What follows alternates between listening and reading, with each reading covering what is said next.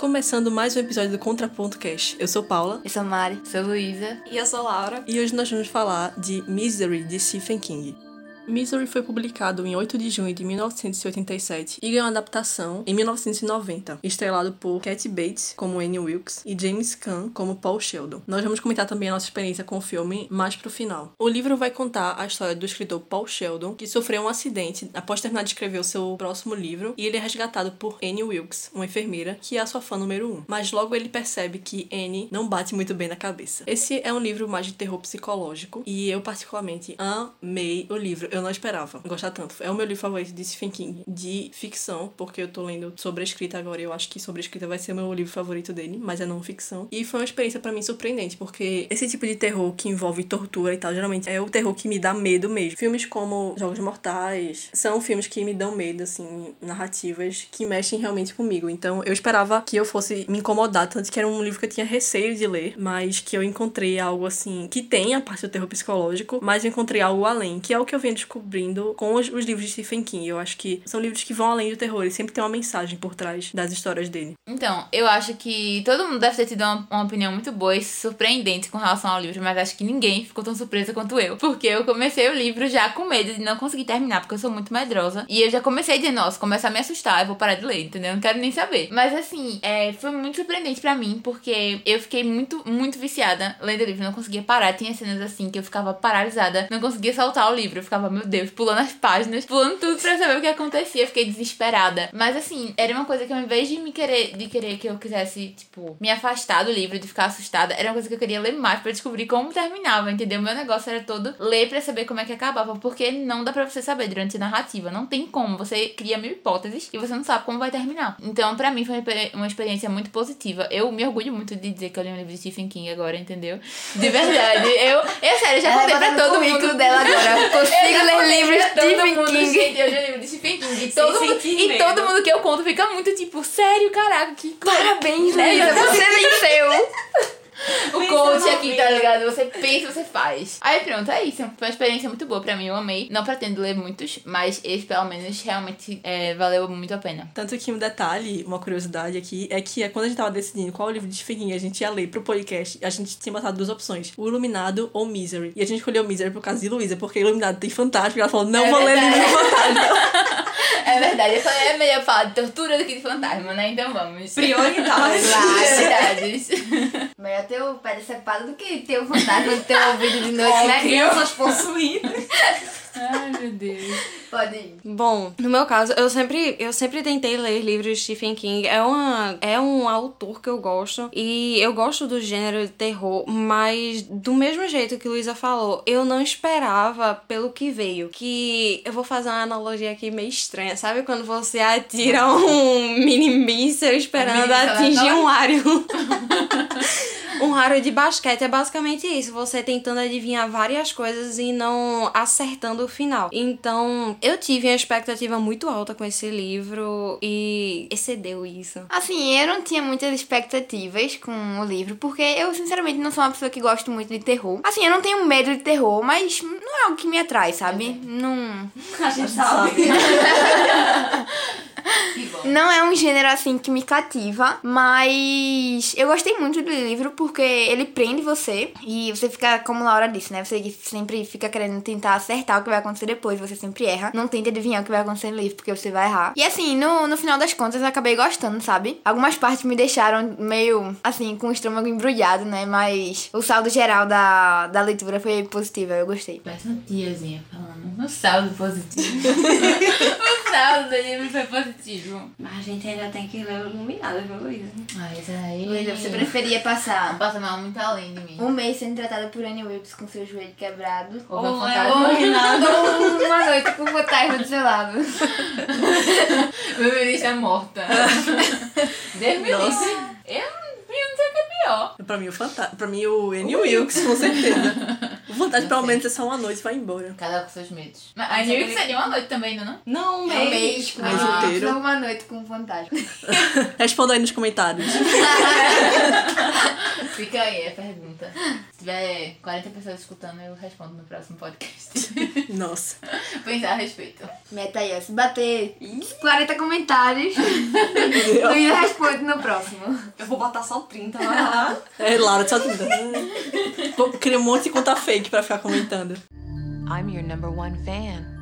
Bom, começando com a parte que, que concerne mais a parte do, do, terror do livro, como eu falei, um terror mais psicológico, que envolve tortura. A Anne, ela é uma psicopata, a gente vai descobrir no meio do livro que ela é psicopata, e ela vai torturar o Paul Sheldon, o escritor. Ela é a fã número um dele. Ela leu todos os livros que ele escreveu, que o título Misery é, são os livros que o Paul Sheldon escreve, que que é tipo um romance de época sobre essa personagem Misery. Inclusive, alguns capítulos vão intercalar com a história de Misery, que ele vai é, escrever um novo livro, porque ele matou a Misery no último livro dele, porque ele queria começar uma nova carreira como escritor, e aí ele escreve esse livro Carros Velozes. E quando ele termina, ele pega o carro dele, vai embora com a única cópia dele do livro na pasta. Então, quando Anne vê que ele escreveu esse livro, Carros Velozes, e matou a Misery, ela fica full pistola e começa a torturar o Paul Sheldon. Então ela tem momentos que ela tá é, muito de boa e faz as coisas para ele, e tem horas que ela tá assim, vou cortar o seu pé. Mm-hmm. mm-hmm. Uhum.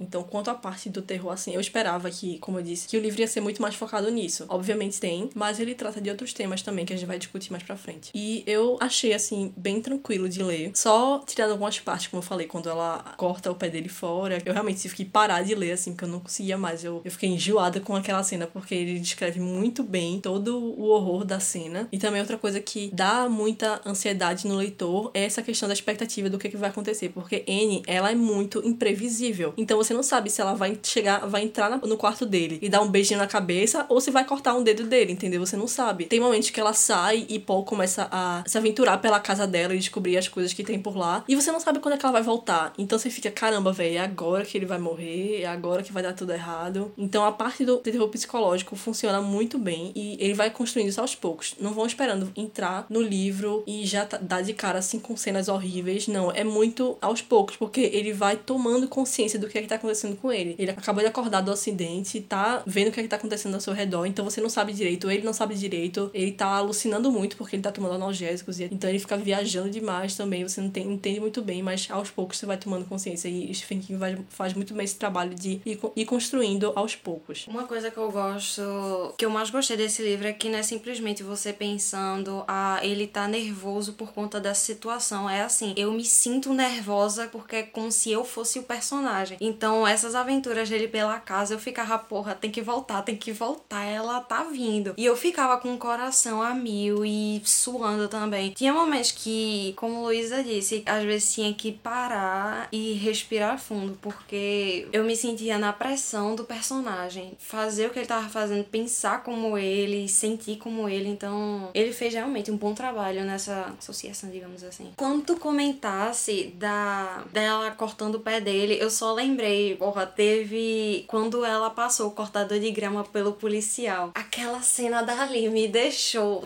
tão mim foi mal. A, a cena mais tortura, assim, mais assustadora que teve foi essa. Eu fiquei muito Coitada. assustada quando eu tava assim, eu vou contar minha, né, meu momento quando eu tava lendo. Eu tava dentro do carro, e aí simplesmente, né, aquela cena e tudo mais, ela passa com cortador de grama em cima dele, eu fiquei.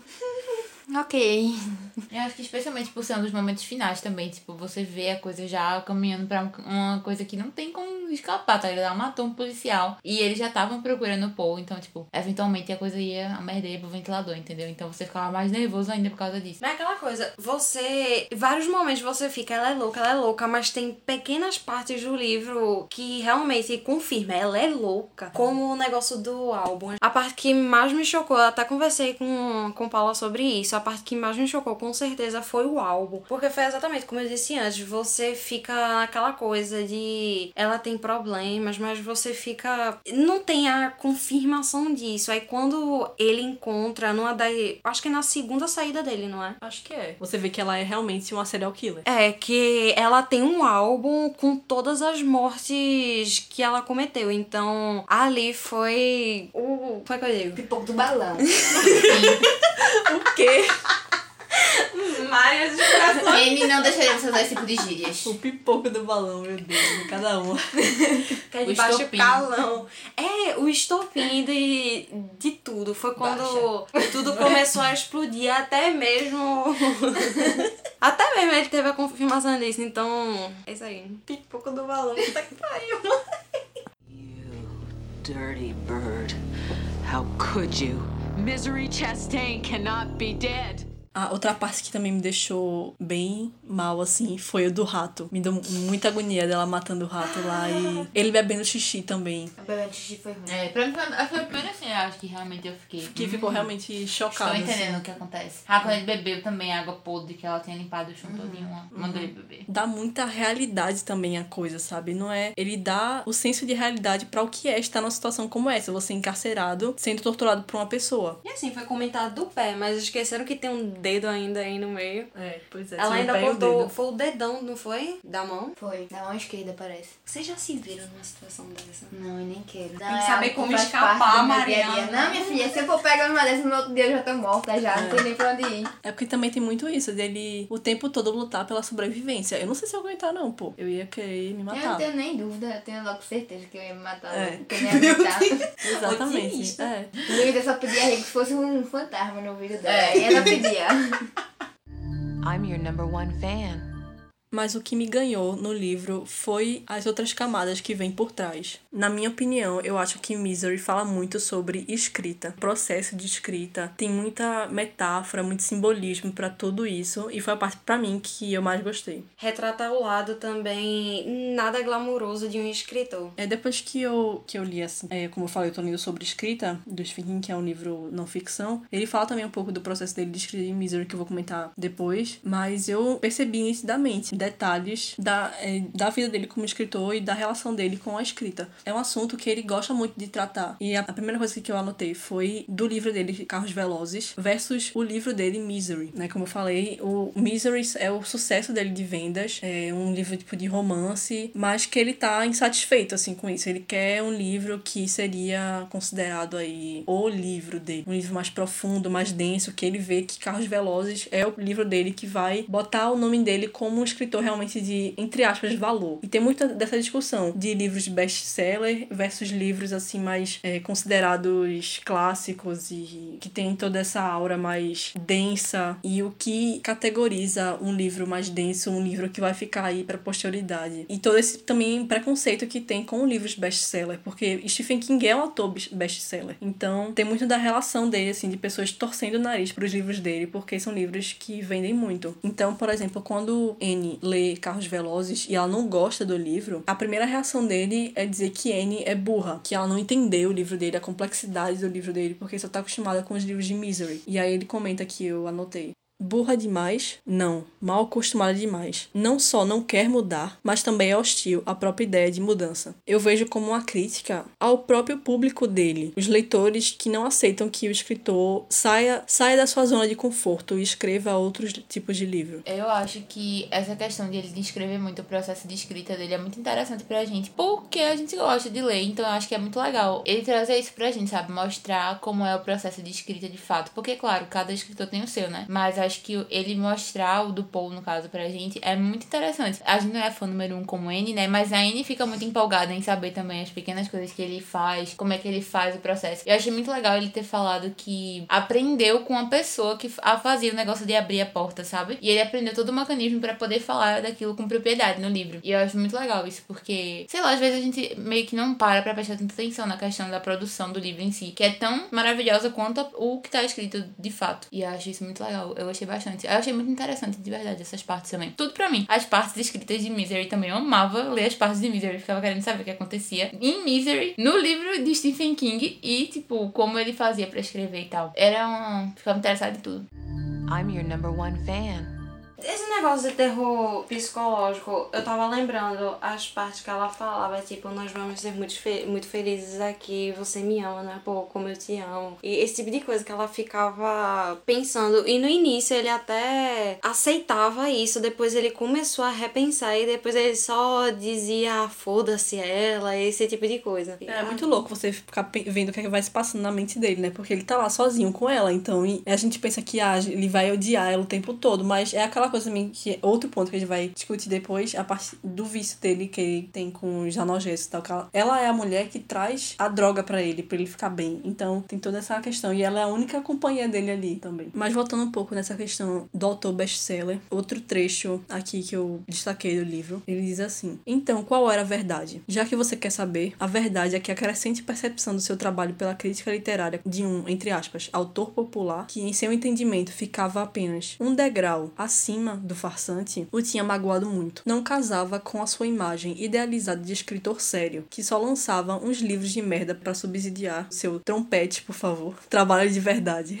que é a crítica que ele recebe assim por escrever esses livros de misery. E aí ele mesmo fica se perguntando se o- os livros que ele escreve são ruins e essa questão também de ele considerar o Carros Velozes o seu trabalho de verdade. E aí ele continua falando. Ele tinha odiado Misery? Tinha mesmo? Se tinha, então por que é que tinha sido tão fácil voltar ao mundo dela? Ele vai escrever outro livro de Misery, né? Dar outro final pra Misery, porque ele não gostou nada de- dele ter matado a Misery. Então ele começa a pensar nisso enquanto ele tá escrevendo o novo livro de Misery. Aí sim, conti- continuando. Por que é que tinha sido tão fácil voltar ao mundo dela? Não, mais do que fácil, era uma benção. Como entrar em um banho quente, com um bom livro e uma lata de cerveja gelada. Talvez tudo que ele odiara era o fato de o rosto de Misery nas capas ofuscar suas fotos de autor, o que não deixava que os críticos percebessem que ele estava lidando com um jovem Mailer ou Chever, que estava lidando com um peso pesado. Como resultado, sua ficção séria não tinha se tornado mais autoconsciente, como um grito: olhem pra mim, Olhem como tudo isso aqui é bom. Ei, pessoal, esses aqui têm uns truques de perspectiva muito doidos. Esse aqui tem interlúdios em fluxo de consciência. Esse aqui é meu trabalho de verdade, seus cuzões. Não ousem virar as costas para mim. Então é meio que a batalha dele por ser reconhecido como um escritor de verdade, assim que ele chama, né? E traz para discussão essa questão de o que é um livro de verdade, o que é um trabalho de verdade, é o que os, os críticos consideram um livro de verdade, são os clássicos. Se, o, se um livro é um best-seller e muitas pessoas leem isso, quer dizer que o livro é um livro de massa, então não tem muito conteúdo. É, quem valida um trabalho de literatura? Quem valida a literatura geralmente é o leitor, né? Porque, no final das contas, tem que agradar quem, quem vai receber, né? Que no caso é o leitor. Então, se você não consegue agradar o seu público, infelizmente sua obra não vai fazer muito sucesso e provavelmente não vai ser reconhecida. Mas, tipo, imagina um iniciante que não tem um público. Ele pode dizer, ah, é um iniciante, um aspirante de terror. Aí, mas ele não tem um público formado. Como é que ele vai? Na verdade, eu acho que a grande pergunta, o que ele quer trazer com isso é tipo assim, se o que você tem que escrever é algo pra que as pessoas leiam, ou se é algo que você quer escrever porque é aquilo que você quer escrever, entendeu? Porque Misery é uma coisa que ele escreveu pra que as pessoas lessem, pra que ele ficasse famoso. Ele escreveu tipo o que as pessoas queriam, entendeu? Um romance besta e tal, com um cara bonitão, todas as meninas ficavam arfando por ele e pronto.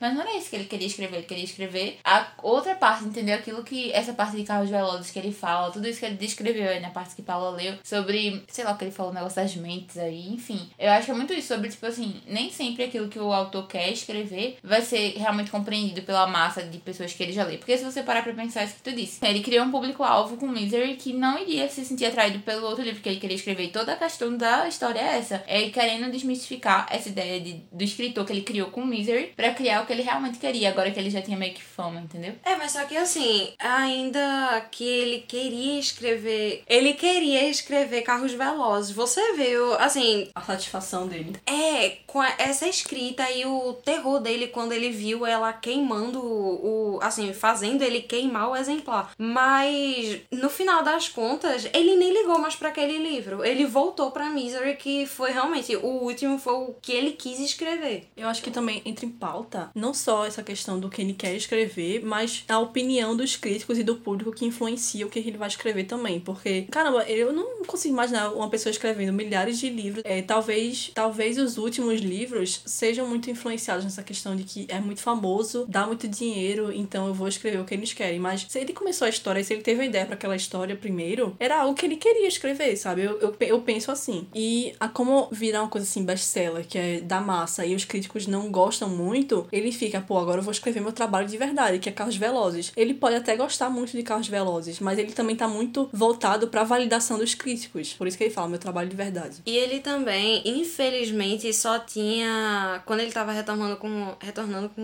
Misery, ele só tinha como crítica a Anne. Então, ele levava muito em consideração a opinião dela. Então, se ela disse, mesmo que tinha, tinha, é, tenha doído nele, queimar carros velozes, eu, eu quero falar Velozes e Furiosos o tempo todo. Sim, mas vamos combinar que Carros Velozes andam muito merda. É, realmente é muito merda. Aí, mesmo que tenha doído queimar o livro, ele levou em consideração a opinião dela sobre o livro e ainda sobre Misery. Então, eu acho que foi o que incentivou ele a continuar a, a saga, digamos assim. É, e também tem muito dele, dessa questão de escrever outras coisas, porque Stephen King é muito visto como esse escritor de terror que só escreve isso. Sabe assim, Stephen King já publicou muito livro, ele tem muita coisa. Tem romance policial, tem até romance. É, acho que Love é um livro dele que é mais puxado pra. Eu nunca li, né? Não tenho certeza. Mas ele trata de muitas temáticas. Obviamente, o terror, é, suspense é o principal. Mas ele vê também como, quando ele publica algo diferente, o público dele, que já é mais. que gosta mais dessa coisa de terror e tal, meio que torce o nariz também, entendeu? Então tem isso. O que tu tava falando sobre a escrita e o autor, tem essa partezinha aqui eu tinha salvado, que é quando ela vai brigar com ele sobre a morte de Misery. E ela diz: Você acha que eu nasci ontem? No meu trabalho eu já vi dezenas de pessoas morrerem, centenas, melhor dizendo. Às vezes elas morrem gritando e às vezes elas morrem dormindo. E sim, claro, às vezes elas não aguentam, que nem você disse. Aí ele pensa: Mas personagens de histórias não. Deus leva a gente quando chega a hora, e um escritor é Deus para as pessoas da história. I'm your number one fan.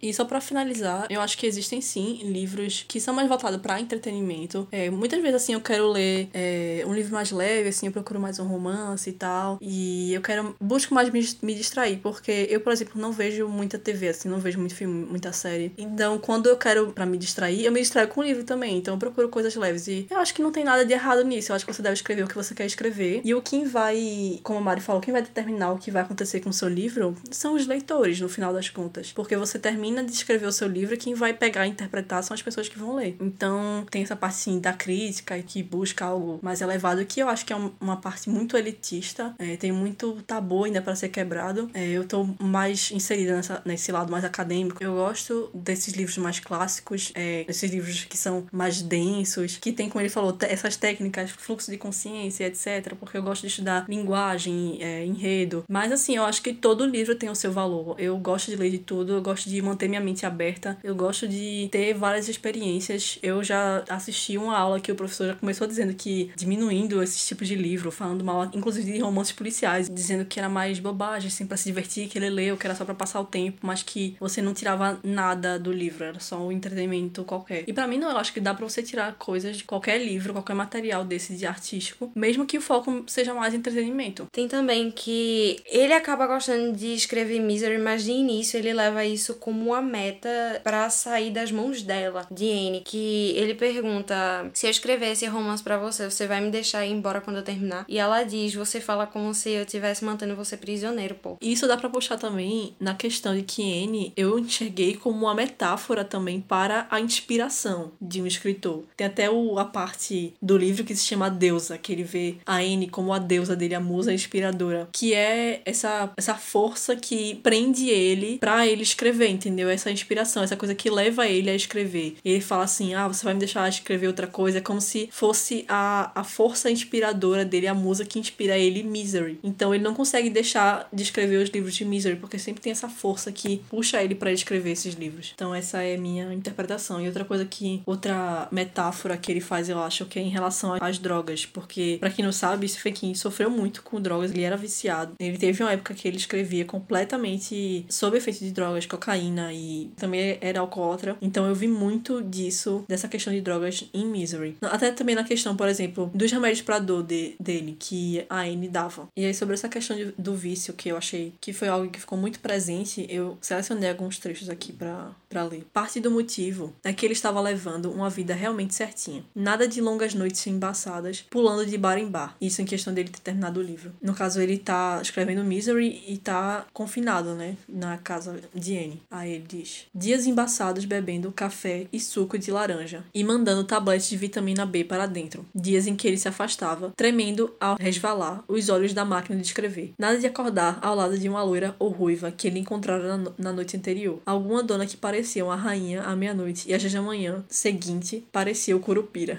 Tradução, risos. Nada mais de cigarros. Ele pedira alguns certa vez, em uma voz hesitante e tímida, e ela lhe lançara um olhar tão sinistro que ele imediatamente lhe disse para esquecer. Agora ele era o senhor cara limpa. Nada de hábitos ruins, exceto pelo vício em codeína, claro. Ainda não fizemos nada a respeito disso, não é, Paul? Nada de distrações. Olha só para mim, ele pensou uma vez. O único monge drogado do mundo. Porque ele tá escrevendo sem drogas, sem dormir com ninguém, sem, como falou, ir de bar em bar. Mas ao mesmo tempo ele tá viciado sim nos comprimidos para dor que ainda dá para ele. E aí ele continua. Embora ele soubesse que era cedo demais para sentir algum alívio, ele sentia. Parecia que ter os comprimidos era mais importante que tomá-los. Era como se ele tivesse controle da lua e das suas marés, ou tivesse estendido as mãos e tomado. Era um pensamento enorme, impressionante e também assustador, com tons de culpa e blasfêmia. Em seguida, quando ele fala sobre ficar sóbrio, ele diz que, mas hoje não. Não me sinto pronto para começar hoje. Eu começo amanhã. Ele ouviu a voz da rainha de copas mandando sermão em Alice. Aqui, ontem, nós tomamos jeito e planejamos tomar jeito amanhã, mas hoje nunca tomamos jeito. E é muito essa realidade de uma pessoa viciada,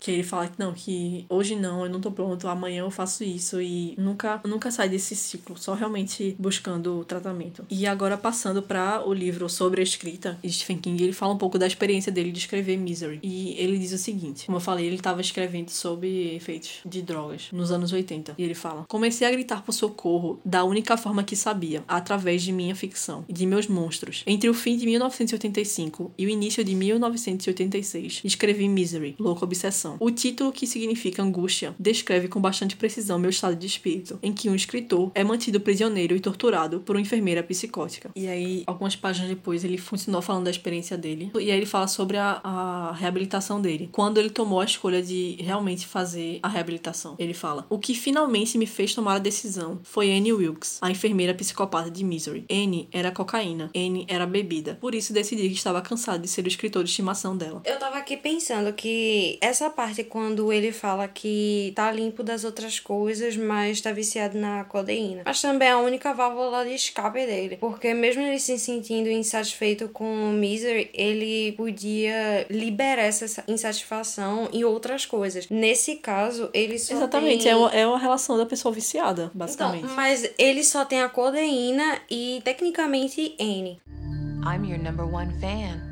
E para finalizar esse tópico de escrita, um dos dilemas que Paul Sheldon tem no livro é sobre ele da sobrevivência, porque ele quer se manter vivo, como a gente já conversou sobre isso. É, ele tá naquela situação horrível, mas ele tem um instinto de sobrevivência e aí é, ele começa a escrever Misery para se manter vivo, né? Ele começa a ver que N é, vai matar ele no final de tudo, então ele começa a escrever os capítulos lá e a, acaba vendo que a cada capítulo que ele entrega é o, é o tempo de vida dele acabando. Aí ele faz essa associação com a história de Sherazade, né, de As Mil e Uma Noite, que ela conta uma história toda noite para se manter viva, porque o, acho que é o sultão lá vai matar ela. A, a, a ideia de Mil e Uma Noite são mil e uma histórias que ela vai contar pra no final ela não ele não matar ela, entendeu? Então ela vai contar uma história com um final inconclusivo para que ele queira saber o final depois. Ela fala, aí ela fala: só vou contar o, o final na próxima noite. Então fica toda noite uma história, toda noite uma história história com um final inconclusivo para ela se manter viva. E é isso que Paul faz. Ele continua escrevendo os capítulos de Misery para manter Anne entretida e se manter vivo também. Então ele fala aqui assim: Você também foi Sherazade de si mesmo. Para quem você está contando essa história, Paul? Para quem você está contando? Para Anne? Porque também tem essa questão de ele estar tá contando aquela história para si mesmo. Ele está gostando de escrever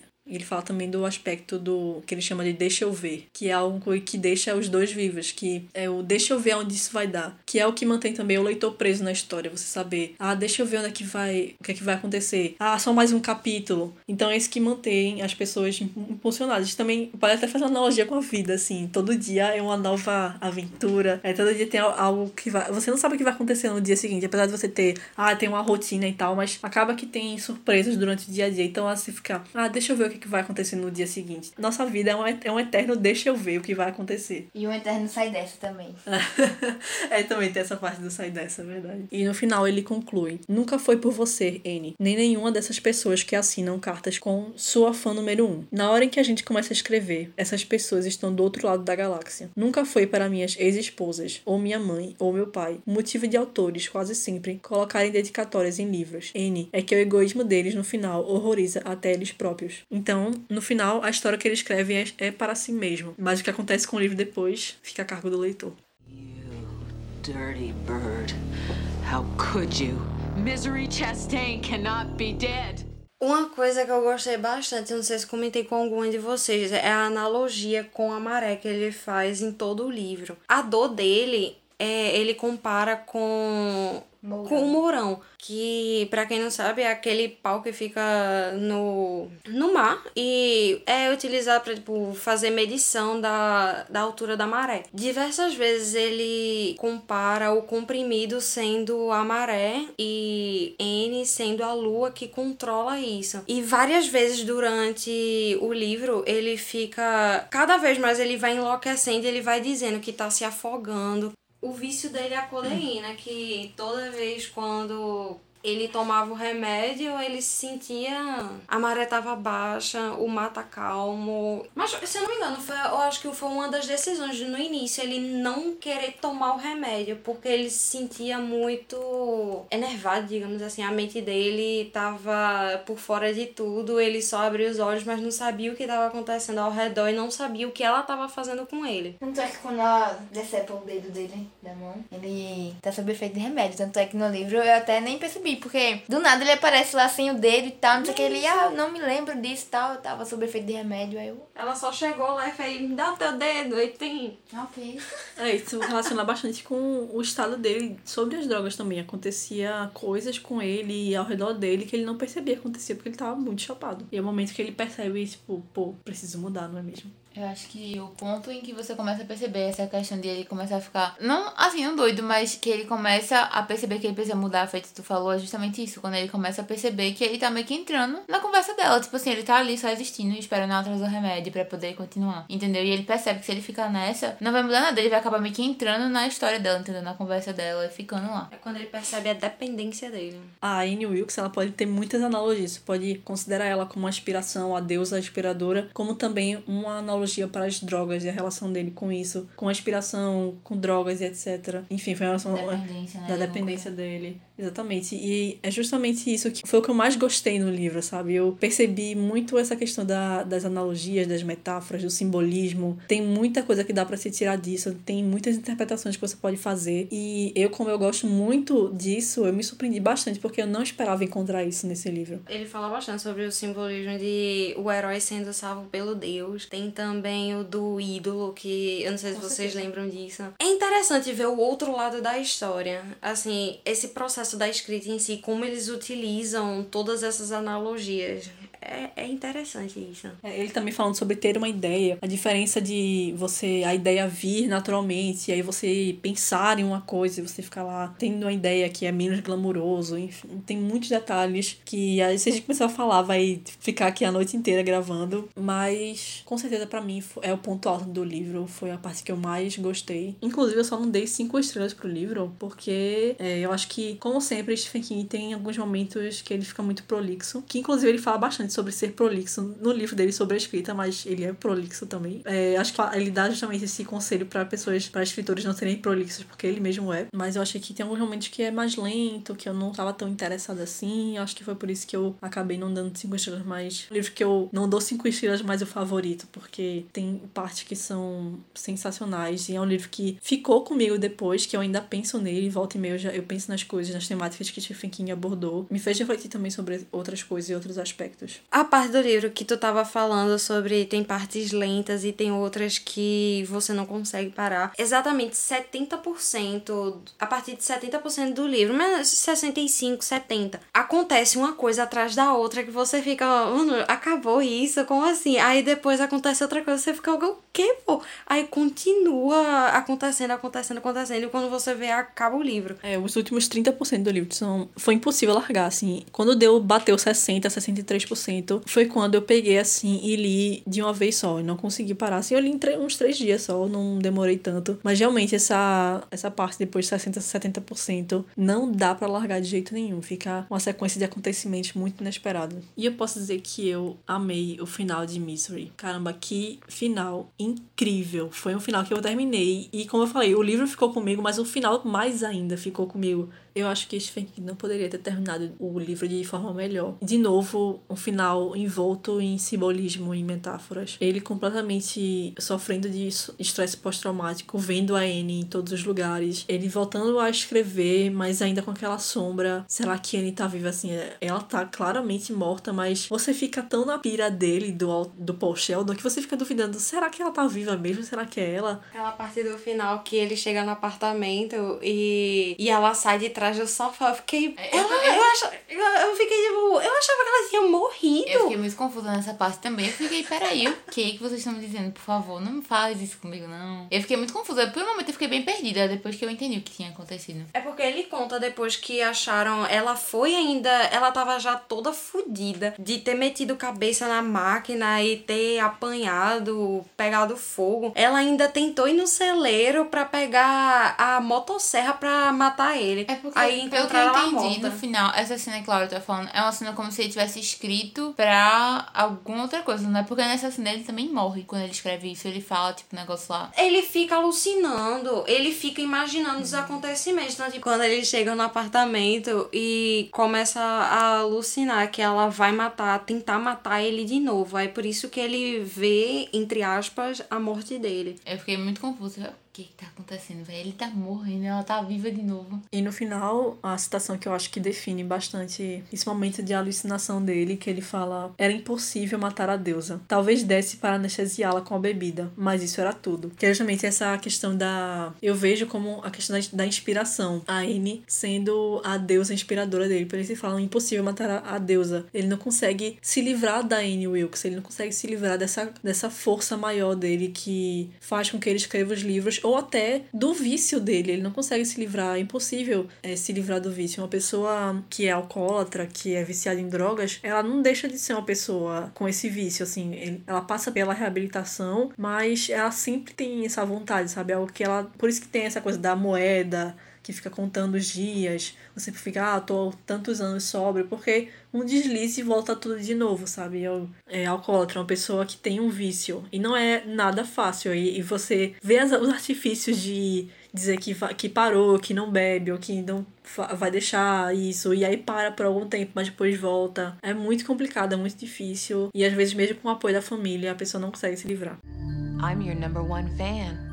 É, voltando só rapidinho para os negócios de analogia, simbolismo, essas coisas. Quando ele acaba com ela lá e tem aqueles dois policiais que estão rondando a casa. Eh, Lembram do pinguim que tinha em cima da mesa que toda vez quando ele passava batia no. Pronto. Não dizia assim, não fazia uma descrição muito clara do pinguim, mas no final, quando ele tá pra ser resgatado, ele pega o pinguim e tem escrito agora a minha história foi contada. Aí eu fiquei tipo, porra, que massa, porque realmente isso meio que faz uma referência da, da biografia que ele vai escrever no final. I'm your number one fan. Bom, todas adoramos o livro, mas eis que chegamos para a adaptação cinematográfica. Vixe, Tá. Fã É, eu vou, deixa eu começar primeiro, porque Sabe aquele meme pânico, medo, caos? Eu tinha muita expectativa pra esse filme, porque eu sempre ouvi muita gente falando muito bem do filme. A atriz que faz a Anne, a Cat Bates, ganhou o Oscar pela atuação dela na Anne. E eu acho que ela tá muito bem, assim. Eu acho, eu acho que ela é a Anne mesmo. E o ator que faz o Paul Sheldon também tá muito bem. As atuações, acho que não tem o que falar. Eles estão muito bem nos papéis deles. Eu não gostei muito do Paul, não. Eu gostei. Eu gostei do Paul. Assim, pra mim, a única coisa que realmente foi muito boa foi a atuação. Achei que eles, eles incorporaram muito bem os personagens deles, de verdade. Passou. A atriz da Anne passou muito ela e eu achei que o do Paul também Não, passou ela muito foi perfeita, pô. E assim, é aquela coisa que eu não conseguia hum, descrever a personagem lendo, mas quando eu vi assim a atriz, eu fiquei é perfeita. E a forma que ela reproduziu o personagem realmente foi perfeita. Mas eu achei que faltou muita profundidade. Faltou também, eu acho que a criação do processo de enlouquecimento, da parte do terror psicológico mesmo. Eu acho que faltou. Tem um pouco, talvez por ter lido o livro, você já vai com aquela, com aquela carga de já ter lido aquilo, mas eu achei, sinceramente, que faltou muito aprofundamento. Foi muito juntos e shallow now. Mas foi muito raso, porque assim, você lê, a gente sabe que tem muito buraco no roteiro do filme. Mas uma pessoa que não leu, foi como tu disse na hora, não vai entender nada. E realmente passa muito batido, muita coisa, muita coisa importante, como o álbum mesmo, que é contando como ela fez e cada coisa, é cada morte, processo pra ela chegar até ali. Não tem. Então, muita coisa foi perdida. A parte que eu mais gosto, que é essa parte da escrita, do simbolismo, que eu acho que grande parte do livro é isso, ficou perdido, sabe? Não tem. Eles tentaram focar mais na parte do terror psicológico, porque é algo mais é, que a pessoa que assiste filmes vai buscar mais, que é mais atrativo cinematograficamente falando, mas eu não comprei mesmo essa, essa ideia, entendeu? Eu acho que deixou muito a desejar assim pra mim, sabe? Foi um filme que eu não gostei. Porque eu senti que, mesmo tendo o livro, tinha partes que eu olhava assim no filme e eu fazia, meu Deus do céu, o que é que tá acontecendo nesse momento? Eu acho que, acredito, né, que isso não deveria acontecer. E eu fiquei pensando, meu Deus, se eu não tivesse lido o livro, eu não ia saber nada que tava acontecendo. Porque muito quando você tá lendo no livro, você percebe, sabe? Você sabe o que o Paul tá pensando, você sabe como ele tá se sentindo, é, como ele pretende reagir, sabe? Eu acho que no livro você não tem dimensão nenhuma de como isso acontece. E eu acho que isso é, é um fator. aham, no filme, no caso. É um fator crucial, assim, pra você ter uma perspectiva mais abrangente do, do filme, sabe? Pra você ter uma compreensão melhor. E eu acho que isso de- deixou muito a desejar, porque você não consegue se colocar. É, pelo menos eu não tive a experiência de poder me sentir no lugar do Paul do mesmo jeito que eu consegui no, no como aconteceu no livro. Eu acho que eles poderiam tirado aquela parte da perseguição, deles procurando, ach- achando o Poe e tal, porque é uma parte que tem no livro na imaginação do Poe. Ele fica imaginando como deve estar sendo a investigação, como é que eles estão procurando ele e tal. Então é tudo da imaginação dele, mas no filme eles mostram mesmo a investigação acontecendo. Eu acho que eles poderiam ter muito bem tirado toda essa parte e ter focado só nos dois ali, porque o filme é quase todo os dois dentro de um quarto, atuando, interagindo um com o outro. Eu acho que só os dois poderia ter sido perfeito, não precisava de mais nada, só os dois atuando segura o filme inteiro. Vejo, mas eu gostei dessa parte. Foi como eu comentei contigo na hora. Que eu lembrei dessa. das imaginações dele. O, ele ficava imaginando o tempo todinho. Estão resgatando o meu carro. Já devem ter encontrado embaixo da neve. Ou eles devem estar me procurando. E quando realmente os policiais chegam. Eu gostei dessa parte. Só que eu acho que não. Tomar um espaço que não tinha necessidade de. É Porque Exatamente. também é um filme, é um livro. Você também não pode botar. Ok, que tem a essência do livro, a história em si, mas não tem como botar também tudo do livro no filme de duas horas. Não, mas Não, não dá, mas falta. Dá pra priorizar. Mas fica um buraco Mas- gigante, sabe? Fica um negócio muito superficial. Eu achei muito fraco, assim. Eu acho uma pena, porque é um livro tão bom. E, tipo assim, uma pessoa que lê, como o Mari falou, uma pessoa que no caso não lê, uma pessoa que só assiste filme, ela não pega a dimensão do que é o livro de verdade. Porque eu achei fraco pelo seguinte: não teve as três principais coisas que pra mim foram o que mais me chamou a atenção no livro, que é.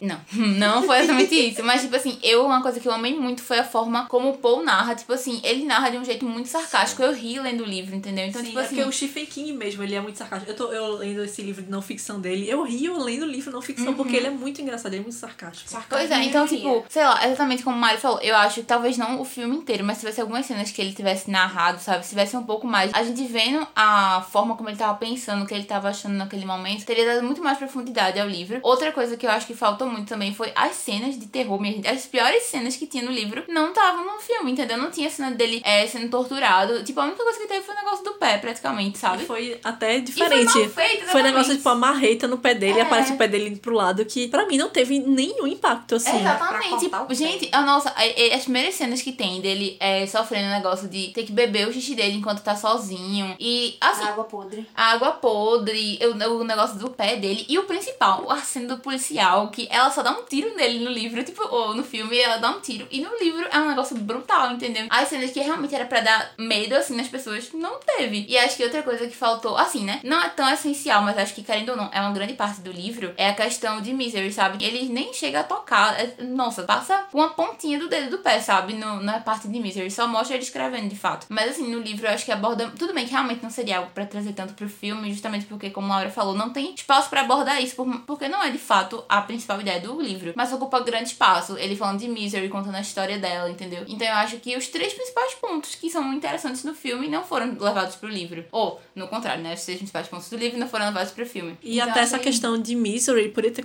inserido num quesito de ele mostrando o processo de escrita e falando mais sobre é. Essa parte de como a Anne é a deusa e como e a relação dele com as drogas. Não tem nada Exatamente, disso. tudo isso que tu falou, de ser uma outra, uma perspectiva diferente que você consegue enxergar. Quem vê o filme não enxerga nenhuma perspectiva diferente, porque não, não aprofunda nada. O único negócio de processo de escrita que tem é ela comprando o papel. Uau. É a única. Nem considera pois é. praticamente. Mas é, tipo, não precisava aprofundar em Misery, entendeu? Mas, pô, pelo menos tocar um pouquinho no ponto, tá ligado? Nem isso eles chegaram perto de mostrar. Aí pronto, ficou um filme É, assim, né? porque pra mim, como eu Agora. Falei, Misery é um livro sobre escrita, não é, essa parte da, do terror e tal. É uma é a, a forma como ele conduz a narrativa dele, que é pra contar o tema principal É da como escrita. ele sabe contar a É, como ele é, é- é uma ilustração, é uma metáfora para o processo dele de escrita. E como ele tava se, se sentindo em relação às drogas, porque era o momento que ele tava na hora. Não tem nada disso, não tem falando sobre vício de drogas, não tem falando sobre o processo de escrita. Não tem nada, é só ele dialogando com, com ela, assim, mas nada que não dá tanto aquela vibe de, de terror, de apreensão que você tem lendo o livro. Pois é, eu acho que é justamente pelo fato de que a gente não consegue se colocar no lugar dele. Porque no livro a gente tá pensando como ele pensa, a gente tá vendo o que ele tá vendo, pensando como ele tá pensando. E no livro, no filme não, a gente só tá assistindo a cena acontecer, entendeu? E eu vi, eu vejo que tinha tanto potencial, dava pra dar certo. Eles poderiam ter feito um filme muito bom, mas infelizmente não foi o que Se aconteceu. tivessem lido o livro.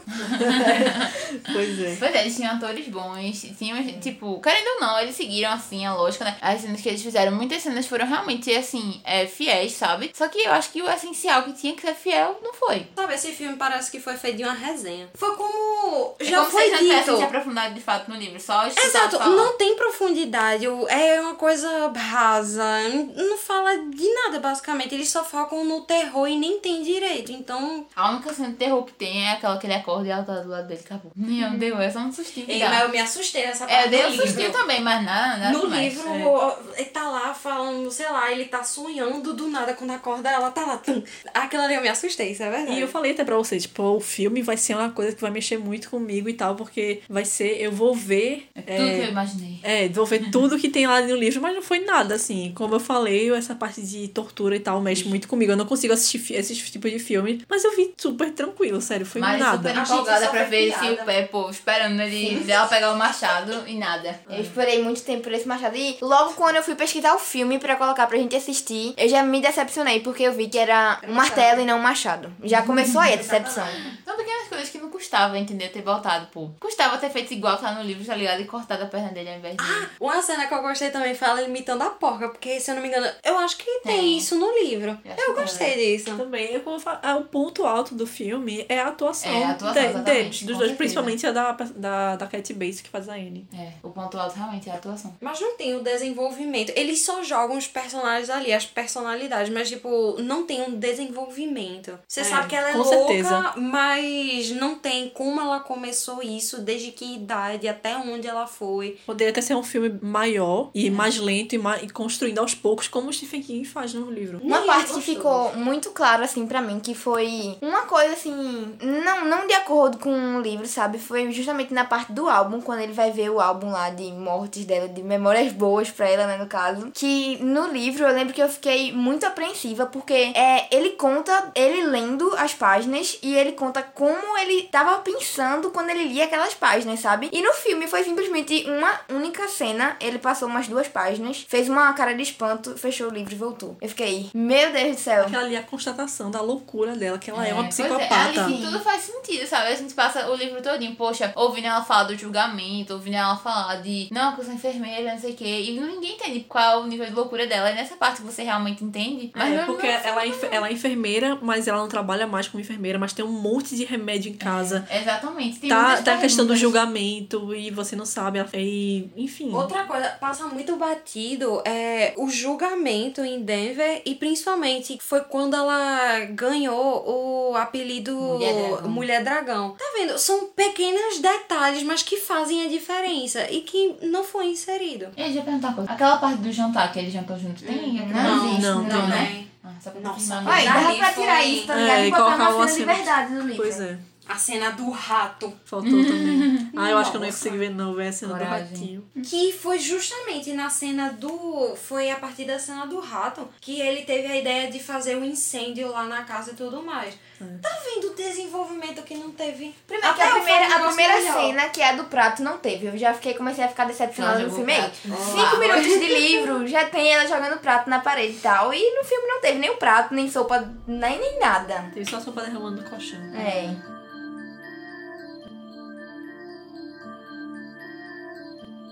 E assim encerramos mais um episódio do Contraponto Cast. Espero que vocês tenham gostado. Não se esqueça de nos seguir nas redes sociais, no Instagram, arroba Contraponto Cast e arroba Contraponto da Leitora. Deixa seu like. E Compartilha com seus amigos. É isso aí mesmo, compartilha com os amigos, pô. Manda o podcast aí pros seus amigos, compartilha no story do Instagram. Disponível em várias plataformas de podcast, Google Podcast, Spotify. Episódio novo toda sexta-feira e até a próxima. E ganhou adaptação também em 1800 e... 1800. Eu falei 1800, 1900. É porque eu ia falar 1980. Eu já tava amando o quê? É um Jurássico. Saudades dos vestidos das damas. N de dama da sociedade. Filmes como... Como divertidamente. O quê? É terror psicológico, né? Divertidamente. Mano. Não é terror, é terror psicológico. Eu, Que merda. Parecem cachorros. Mas é uma criança. São gatos. Parece uma criança. Parece um... Criança sempre parece um gato e um gato sempre parece uma criança. Parece às vezes o caminhão do lixo. Uma pessoa chorando no caminhão do lixo. Melhor coisa. Fica A Clara questão. não tava no dia, pô, que teve um dia que a gente tava assistindo alguma coisa, aí Gabriel falou, o caminhão do lixo passou, e aí Gabriel parece uma criança chorando. E parece mesmo. Mas parece. É, o caminhão do lixo, o barulho Tá. que ele faz. O que, velho? É assim. Parece algo emperrado. Isso é Gabriel chegou. Tava em Leandro ou em Juninho? Ele tava Juninho, né? Juninho. Podia muito bem estar na casa de Ah, Leandro. ah, Era mais o carro possível. dele tá aqui, pô, a porcente dele. Ah. A magrela, eu vi. Eu vi meu professor falando, hoje, ele tava no Instagram, né? Ele disse que o carro dele tava quebrado. Ele, meu carro tá quebrado, né? Eu vou dar um tapa na magrela. Aí depois eu Tá vendo? Bicho, professor de Mariana fala assim, tá ligado? Vocês querem que ela fale o que ela falou agora, meu Deus. Era muito galerosa. Ai. Dá um tapa na magrela. O que foi? Laura, por que você tá com, com uma biló no, no teu, na tua unha aí? É pior que sai um pinto mesmo. Ah, é pra ser um T, ó. Ficaria bonitinho. Menina. Isso é um T. Era pra Titans. É, Ai, eu ia fazer Titans. dois T's, só que foi dois Ia T's. ficar só dois que... biloma. Muita rola aqui. Mas. Laura, rock and roll. E mandando tablets de, vita, de vitamina B para dentro. Tab Tablet. Tablets, tablets. Isso, já vi essa tecnológica aqui. Vai JPS. Ô, Mari. Ô, menina, não vai estragar, não. Já estragou. Eu sempre coloco um copo aí toda noite. Porque eu durmo com água do lado, né? Então, risos. Já era. Se eu boto isso aqui no móvel lá de casa, não acreditaria. Porque realmente estraga muito o móvel. Tem que equilibrar no nariz, pô. É o quê? Nunca vi essa Mariana, meu Deus do céu. Mari tá demais hoje. Tá demais. Ai, me deixa. Você está usando codeína nesse momento? É isso? Tá me estranhando, no né? Eu ainda tô chocada com pipoca do balão, é sério. Eu percebi que é pipoco do trovão, não é do balão, mas Ah, corrigindo. Na edição eu boto risos.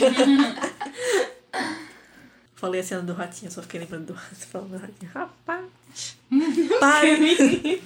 É o programa do ratinho. Que aí tem os efeitos sonoros. Fica, rapaz. Meu Deus. Bota Alguém isso no final, isso? bota nos créditos. Ah.